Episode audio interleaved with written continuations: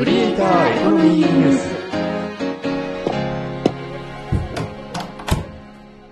この部屋はネット大好き3人がネットで稼ぐクリエイターやインフルエンサーの話題をやいやい語る部屋である。どうも、かぐわです。あるだよ明石です。かぐわさん、昨日の配信でおすすめの漫画を紹介してたわよね。あ、そうそうそうそう。なんか他にもおすすめの漫画とか知ってる？オタクばあちゃん。あ、へえ、知らなかった。今、Kindle 出版では超有名ですよ。なになにあ、でもこの人すごいね。よし、今日はちょっとこの人を早速掘り下げていこう。ハッシュタグ、クリエコ。じゃあまず、えー、伊達忍さんのプロフィールページ読んでもらえる？Amazon Kindle、伊達忍公式プロフィールは書かれてないです。ないんかい。どんだけ、商売気ないの。だがむしろ交換なんだが。うん。そうなんだよね。ほとんどプロフィールないんだよね。なので、えっ、と、ツイッターの方もじゃあ見てもらえる？伊達忍公式 X です。創作漫画置き場です。そう、ツイッターの方も2021年の4月から始めて、で、えーピクシブの方も2021年ぐらいから始まってるんだよね。そう、だから本当になんか、ネットで調べても、突然現れたニューカマーみたいな感じなんだよね。ただ、絵柄がものすごいしっかりしてるので、多分同人活動とかをされてたんじゃないかなとえー思うんだけど、もしそのあたり知ってる人がいたら教えてください。ハッシュタグ、クリエコ。で教えてね。いや、でもね、伊達さんすごいね。絵柄がすごい綺麗で、読む人選ばない絵柄というか、読んでてほっこりする画風がものすごいお上手だよね。だから多分、紙とかでも結構活動されてたんじゃないかな。で、調べてみたら、ツイッター漫画から始まってるようなんだけども、ツイッター漫画で遡れるのが2021年の4月なんだけど、その時点でもう991いいね、143リツイートっていう風に、もう当初からね、すごいバズってた。初動からそのバズりはすごいですね。さて、伊達忍さんなんだけども、代表作としては、イケメン夫がゴリラ妻とプリティ娘を愛してる漫画、それから、オタクおばあちゃんオタクばあちゃんね。間違えやすいから注意するのよ。という作品が代表作になっている。それで現在では Amazon Kindle だけではなくて多くの漫画サイトでも読めるようになっていて、オタクばあちゃんの方は紙で角川からも出版もされている。もう押しも押されぬ人気漫画家さんになっている。いやーだからツイッター本当あ、ツイッターじゃないね。ツイッターじゃない、ツイッターじゃない。X、本当夢があるよね。うん。2021年って言ったらまだね、2年前だもんね。YouTube で2021年って言うともうなかなかなんだろうな。面白い動画とかアップしてても、なかなかヒカキンさんのようにブレイクするとは限らないけども、なんか X に投稿っていうのは夢があるね、なんかね。ハッシュタグ、クリエコ。さて、そんな伊達さんの Kindle 漫画なんだけどもすごいよ。直近で最新の書籍は、イケメン夫はゴリラ妻とプリティ娘を愛しすぎてるの4巻で、えーこれが7月に出てるんだが、もうレビュー件数が693件。で、軒並み954件のレビュー、1989件のレビュー、1096件のレビューっていう風に、まあもう人気漫画家さんになっている。だから逆に言うともともと人気漫画家さんだったのかもしれないんだけど、そう、すごいことになっている。ほんと、2021年より前が気になるわね。これだけ見ても非常にレビュー件数が多い伊達さんの漫画なんだけども、人気のきっかけとなった漫画が多分これじゃないかと思われる。Kindle 本としてのブレイクですね。オタクばあちゃんからの人気を決定づけた的な。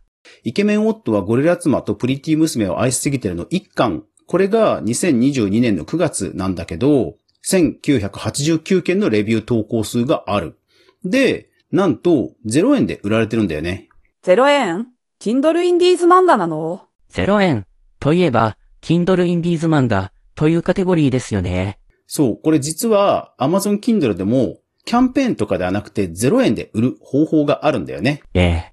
違うのですか？確かに、詳細ページでも0円って書いてあるわね。それがプライスマッチングという方法。プ、プライスマッチ。うん。これね、公には出てないんだけど、それでも Kindle の公式ヘルプにも書いてある方法で、私も実際やってる。どういうことかというと、Amazon Kindle は、競合他社の電子書籍ストアと、もうガチンコで勝負するっていうことを公式に歌っていて、競合他社で0円で売っている作品は、Amazon でも0円で売りますよ、ということを明確に歌ってるんだよね。なので、書籍を登録した後に、ここのストアで0円で私は売ってますよ。もしくは、あるファンの人が、ここで0円で売ってますよ。と、Amazon に申請すると、審査が通れば、実は永久に0円で売るということができる。これ、えー Kindle Indies 漫画とはもう全く別に0円で、本当に0円プライスで売れるっていう方法が、このプライスマッチという方法。し、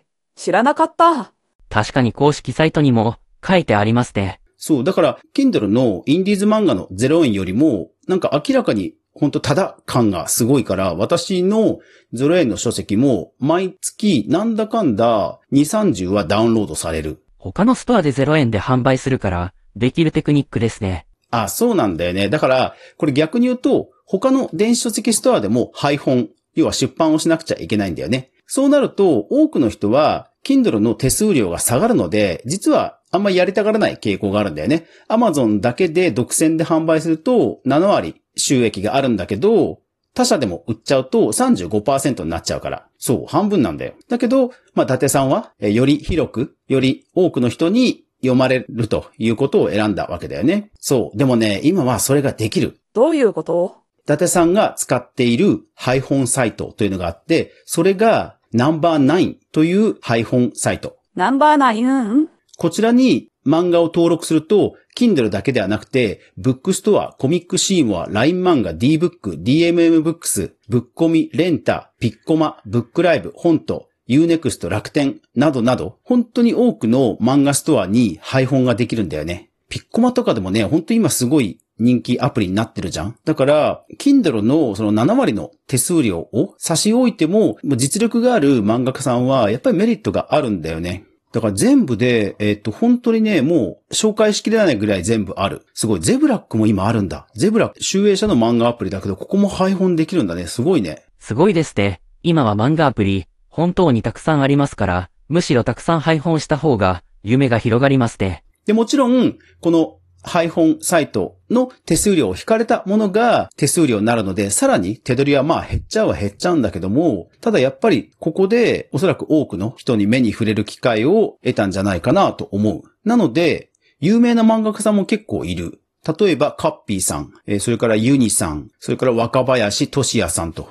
やっぱりこういうところで知名度を上げていくと、やっぱり使い慣れたストアに揃っていれば、やっぱりそこで買ってみようかな、読んでみようかなっていう風になると思うんだよね。電子書籍や電子漫画というのは、そのストアで購入したらずっとそのストアで買わなくちゃいけないんだよね、著作権上。なので、やっぱりお気に入りのストアがある人ほど他には移れない。だから Kindle だけしかないと、やっぱり限定的なリーチになっちゃうんだよね。そのストアで買った漫画は、そのストアアプリでしか読めないのですよね。そう。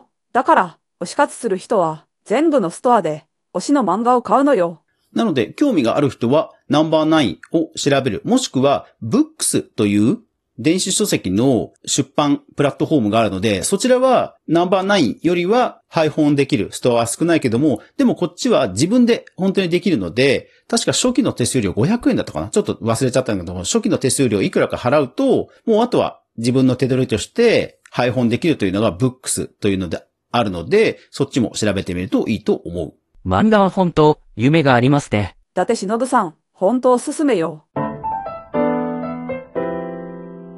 クリエイターエコノミーニュースはい。というわけで、アフタートークです。今日は本当にちょっとした小ネタです。海外のスタートアップに関して、ポッドキャストを配信している宮武さん、インスタグラムの CEO さんの動画についてコメントしてて参考なので、ちょっとみんなとシェアしようと思う。何かというと、インスタの CE の人があるポッドキャストでインタビューに答えてるんだが、どうやら最近のインスタはフィードの意味が変わってると。どうもその若い人たちはインスタをメッセージングツールと使っていることが多いらしく、もうフィードよりも DM やストーリーズで時間を多く過ごしているユーザーが多いということらしいんだよね。そう。なので、やっぱり短尺ですぐに理解できるリール。を押してるっていうのも、なんか筋が通るなというところを腹落ちするよね。いや、だからフィードが本当に単純なこうアーカイブになりつつあるっていうことだと思うんだよね。でも確かに日本でも LINE っていうよりはインスタのアカウントをとりあえず交換して、まあ DM でコミュニケーションするっていうのも確かに増えてるもんね。いやーなんか、ブロガー世代としては24時間で消えちゃうストーリーズを活用するっていうのがあんまりこう、イメージが湧かないんだけど、それでもやっぱり、うん、本当インスタ活用していかなきゃなというのは思ったね。はい。なので、クリエイターエコノミーニュースもインスタアカウントを運用しています。ぜひ皆さんフォローしてください。よろしくお願いします。ゆるいながらも一時ソースをちゃんと確認するメディア、クリエイターエコノミーニュースでは、カグアが毎日、クリエイターエコノミーに関して心揺さぶられたものをブックマークしています。毎日の収録配信と週に1回の無料のニュースレター2つの媒体で情報発信をしています。ぜひフォロー登録よろしくお願いします。はい、今日から8月ですね。えー、皆さんお盆休みなどありますでしょうか？クリエイターエコノミーニュースはお盆の期間も毎日配信しますので、ぜひ皆さんよろしくお願いします。というわけで、また明日もこの部屋で待ってるぜ。ではでは。バイバイ。